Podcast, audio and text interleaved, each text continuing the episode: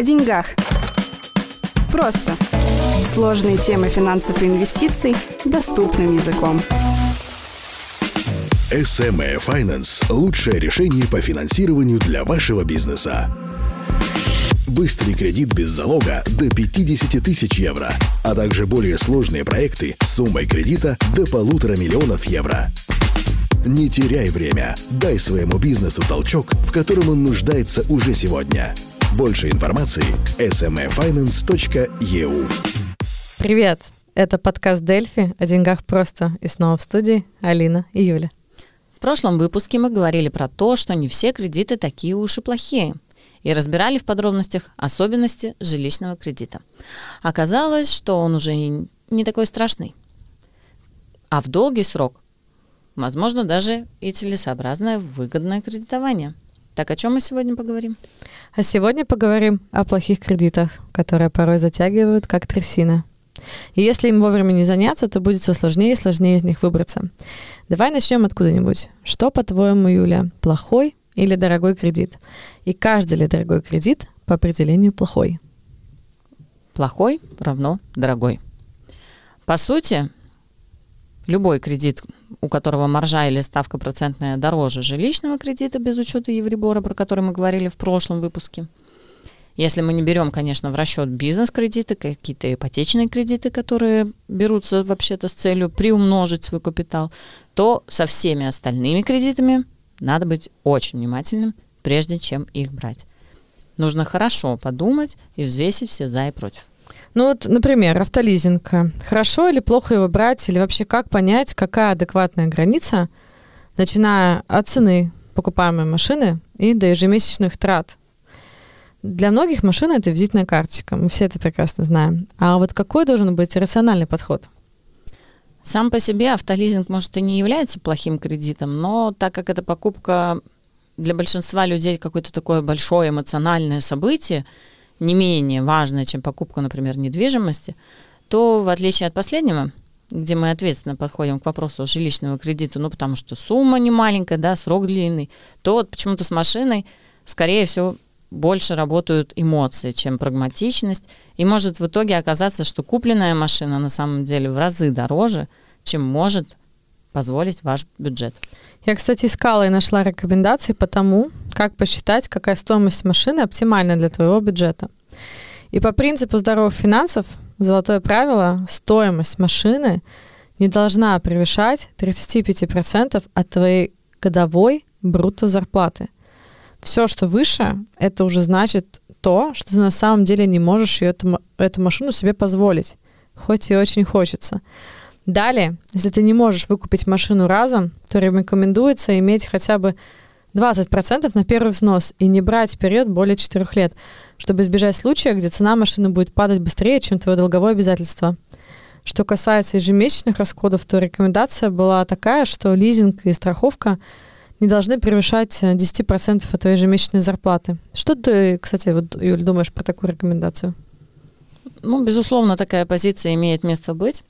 Но сама я придерживаюсь немножко другого мнения, что любые покупки, которые ты не можешь приобрести сразу за свои деньги, значит тебе не по плечу. И таким образом ты берешь себе финансовую нагрузку на предметы, которые еще вдобавок по прошествию времени теряют в цене. Помимо автомобильных лизингов или там кредитов есть другие, там малые кредиты или кредиты на ремонт, процентная ставка которых очень часто высока. И здесь Советую быть осторожным при оформлении подобных обязательств. Ну, у тебя достаточно жесткая позиция по автолизингу, я смотрю. Mm-hmm. Далее, такое опасное ведерко разного рода рассрочки на покупку техники. Ну, там мебель, стоматология, стоматология да, и прочее. Тоже в чем проблема, соответственно? Раз покупаете в рассрочку, значит, как Юля сказала, не можете себе эту вещь позволить. Все очень просто. Некоторые рассрочки заманивают нас бесплатным заключением договора, там 0% на 6 месяцев, да. Остальные сразу информируют, что затратность этой рассрочки, допустим, 10% годовых. И вот так. Мы случайно наступаем и привязываем себя к, договору, который может продлиться несколько лет. Как там бы не было, а, имейте в виду разные аспекты всех условий договора. Кстати, у тебя были рассрочки, Алин? Ну, телефоны были, но хотя бы под 0%, и на самый дорогой телефон. А вот 10 лет назад я сваляла дурака и подарила маме в рассрочку телевизор. Мама, конечно, была очень рада, но мое финансовое поведение оставляло желать лучшего. Этот телек я потом выплачивала два или три года, представляешь? Ума палата. Если уже ввязались в дорогую рассрочку, лучше скопить и закрыть ее как можно быстрее. Тогда хотя бы вы сэкономите на интересах, что я не сделала. Ну, поехали дальше. Поговорим про карточки, которые исполняют желания. М-м, кредитки. Ой, да, многие из нас э, их очень сильно любят, а в фильмах нам вообще показывают, что ими так приятно расплачиваться в магазинах. Ну, а когда она не твоя, а мужа, так вообще романтика. Но кредитка тоже дело не безобидное. Напротив, Через нее ты так незаметно и так беспрепятственно одалживаешь деньги у банка под высокий процент. 14-18% выше. Да, конечно, у кредиток есть разные плюшки, например, там страхование на путешествие, безопасность интернет-покупок, какие-то бонусы, скидки, кэшбэки. Все это такое приятное, полезное, разное. Но не забывайте, это настолько стимулирует ими еще больше пользоваться. Пока ты пользуешься кредиткой с умом, держишь баланс в плюсе на счете и четко контролируешь ее использование, все отлично, бреда нет. Но проблема возникает тогда, когда ты забываешь, что деньги на кредитки вообще принадлежат банку. Именно. Если ты вовремя не возвращаешь использованную часть кредитной карты, то по истечении беспроцентного периода начинают накапливаться интересы. И они, как правило, рассчитываются каждый день. Это значит, что каждый последний день сумма рассчитывается как с долга, так и с уже накопленного интереса, ежедневно увеличивая твой долг в арифметической прогрессии – чем дальше ты тянешь с возвратом долга, тем быстрее растет твой снежный шарик. Свободный остаток тоже не значит, что ты в плюсе. Это долг банку. Тебе возмещать эту сумму со всех последующих доходов, которые иначе ты могла бы отложить или там инвестировать. Вот, кстати, как, Юля, у тебя обстоят дела с, э, с кредитками в семье? Да, у меня тоже есть кредитка, и, конечно, я вынуждена порой ей пользуюсь, например, при интернет-покупках. Ну, потому что ты можешь оспорить свою покупку и деньги вернутся. Или, например, при бронировании гостиницы. А вообще у меня есть опыт, когда в гостинице, например, в Турции, да, э, при въезде надо было оставить депозит, чтобы гостиница не переживала, если что-то разобьется по нашей вине. И это можно было сделать либо кредитной картой, либо наличными. Мы сделали последним. И получается, что в последний день, когда мы освободили гостиницу, вместо своих уплаченных евро я получила их тугрики. Получить последний день как бы возврат в, тугри, в тугриках, с которыми потом просто вообще нечего делать. Ну, да. Обмен, ну, конечно, привел к потере на услугах перевода валюты, так что да. Кредитка мне нужна, но пользуюсь я ей в редких случаях, только когда это разумно. А у тебя? У меня с кредитками долгая история. Телек — это не одна проблема была во времена моей молодости. Шучу. Э, к 20 чем-то годам у меня было две кредитки на 300 и на 1500 евро. Зачем первую сделала, я не помню. На вторую я сделала для того, чтобы путешествовать и покупать вещи. И вот так вот допутешествовалась и допокупалась, что потратила обе кредитки в ноль. То есть я себе сделала долг почти в 2000 евро. Жалею ли я, что я путешествовала? Нет. В тот год я была и в Европе, и на Бали. Все было классно, очень круто. Путешествовать здорово. Реалии случились потом, когда я просто перечисляла свою зарплату ежемесячно на кредитку, ну и снова тратила ее в ноль. На самом деле, выбраться оттуда мне помог на тот момент близкий человек, который был со мной очень конкретен, очень а, серьезен и заставил меня вести бюджет, сопротивляться импульсам. И в итоге за полгода я закрыла долг, порезала наполовину маленькую кредитку, закрыла ее, а большую оставила. Ты сегодня ей пользуешься? Да, для начала я уменьшила лимит. Э, теперь я использую больше как дебетовую карту для определенных целей. То есть баланс держу в плюсе, тоже так вот использую гарантии покупки, но я эти покупки уже заранее просчитываю и планирую. Также я перечисляю на нее деньги сверху, когда покупаю еду. А, как ты говорила, с ней легче тоже бронировать жилье в путешествии.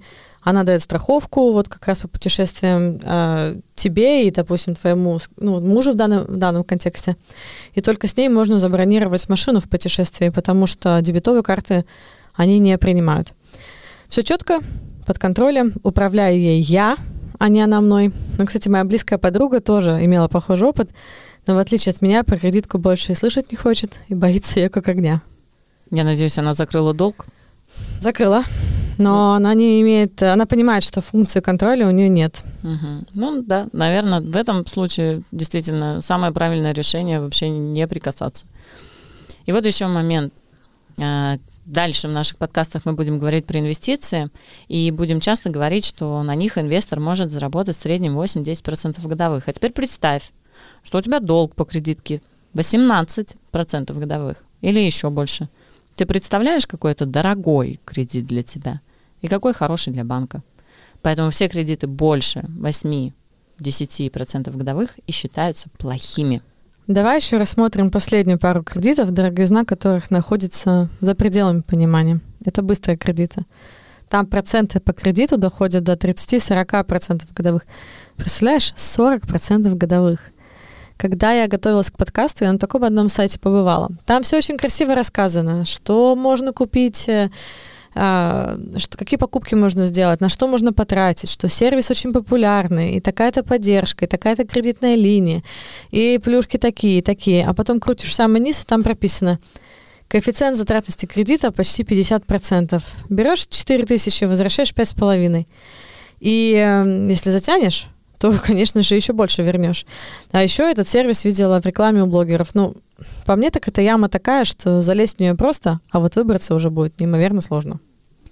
Да, давай теперь затронем такую больную тему для тех, кто попался в эту долговую ловушку и не знает теперь, как из нее выбраться. А Евребор сегодня свирепствует. И такие ситуации становятся все критичнее, критичнее. Давай так, необходимо уяснить для себя, что все потребительские кредиты, лизинги – это знак того, что ты выбираешь вещь не по зубам. Кроме недвижимости, которая реально дорогая и без кредита, ну, просто ее никак по-другому не приобрести. Все остальные покупки можно и нужно стараться покупать за реальные деньги. Накопил – купил. А лезть долги из-за каких-то дорогих шмоток или какой-то навороченной техники, ну, по-моему, глупо. Ничего страшного не случится, если ты не купишь обновки, новый телефон или будешь ездить не на самой новой машине. А может проблема вообще в том, что у вас две машины, которые создают вам дыру в бюджете. Или машина вам вообще не нужна, потому что и куча альтернатив. Такси, общественный транспорт, каршер, самокаты, да в конце концов собственные ноги. Лучше продать дорогую машину, закрыть кредит и купить машину подешевле, если она действительно необходима. Одно понятно, чтобы вылезти из такой долговой ямы, нужно временно затянуть пояса, пересмотреть свои финансовые привычки. Ведь иногда, чтобы прыгнуть вперед, мы так делаем шаг назад. Так и здесь. Помоги себе. Только ты можешь изменить свою ситуацию. Никто не придет и не будет тебя спасать. Это какая-то детская позиция, ждать, что кто-то придет, кто-то виноват. Возьми ответственность, признай, да, была допущена ошибка. Это бывает, это опыт. Но выход есть, и он не легок и не радует. Пусть это, так сказать, дно будет для тебя, от которого ты оттолкнешься и будешь двигаться только вверх, только вперед к здоровым финансам. Жестко, Юль, но правда. Но все-таки как же решать э, подобные ситуации?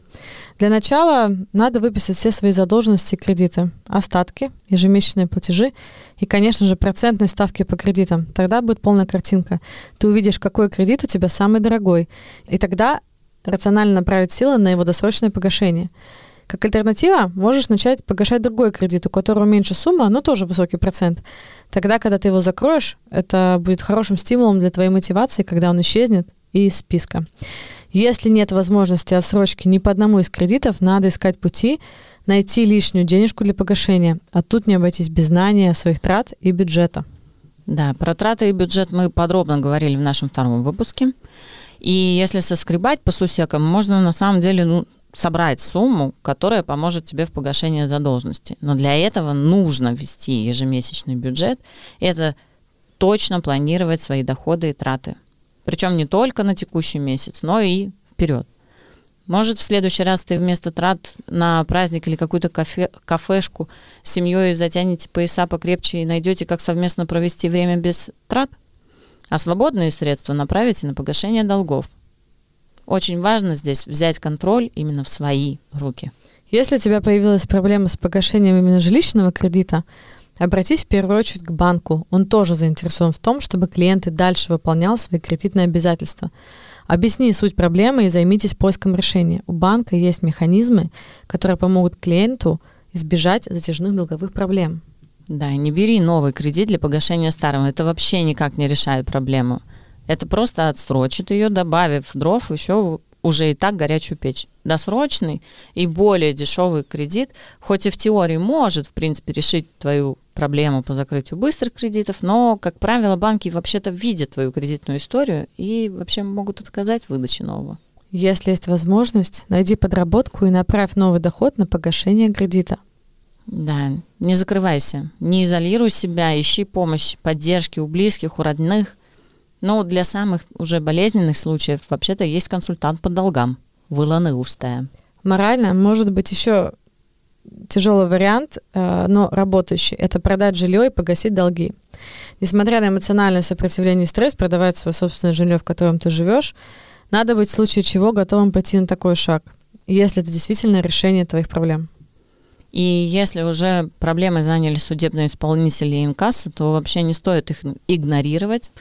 Всю переписку надо сохранить, надо откликнуться на возможную повестку в суд или там созвониться с инкасса. Отказ вообще-то не станет выходом, он только усугубит твою ситуацию. И если тебе нужны советы, то в подробном описании ты их можешь найти на русском языке на сайте minuraha.ee. Мы, правда, очень надеемся, что тебе никогда не придется ими воспользоваться. Ну, давай подводить итоги. Это не самые приятные темы. Мы выяснили, что кредит — это дорогое удовольствие. Бесконтрольный кредит — это закапывание себя в яму. И то, что часто за кредитами прячутся наши импульсы, желание купить и обладать какой-то вещью сейчас, не думая о последствиях, или покупки, которые вообще нам не по карману. И отвечая на твой прошлый вопрос, все ли дорогие кредиты плохие? Нет. Если ты понимаешь, цель, с которой ты взял этот кредит, у тебя есть план его погашения, поэтому автолизинг там или другой кредит может быть и дорогим, но если он оправдан и не наносит удар по твоему кошельку, то, ну, конечно, почему нет?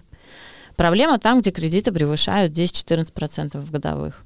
Долги по кредиткам, потребительским кредитам, множество рассрочек и еще хуже быстрые кредиты. Вот там контроль теряется легко, а долг растет, как на дрожжах. Главное, не откладывай проблему на потом, занимайся сразу, найди поддержку, обратись к консультанту, банк. Для каждой проблемы всегда есть решение. И, конечно же, подумай, сколько бы можно было откладывать или инвестировать в достижение своих целей каждый месяц, не выплачивая дорогие кредиты, долги и интересы.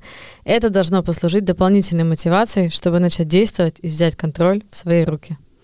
Ну а уже в следующем выпуске мы начнем обсуждать тему доходов. А еще очень скоро к нам на подкаст придет прекрасная гостья, которая расскажет вам про то, как правильно общаться со своим работодателем на тему поднятия зарплаты и поделится лайфхаками для успешных переговоров. Так что оставайся с нами. До новых встреч и до следующего раза. Пока. Пока. SME Finance – лучшее решение по финансированию для вашего бизнеса. Быстрый кредит без залога до 50 тысяч евро, а также более сложные проекты с суммой кредита до полутора миллионов евро. Не теряй время. Дай своему бизнесу толчок, в котором он нуждается уже сегодня. Больше информации – smfinance.eu О деньгах. Просто.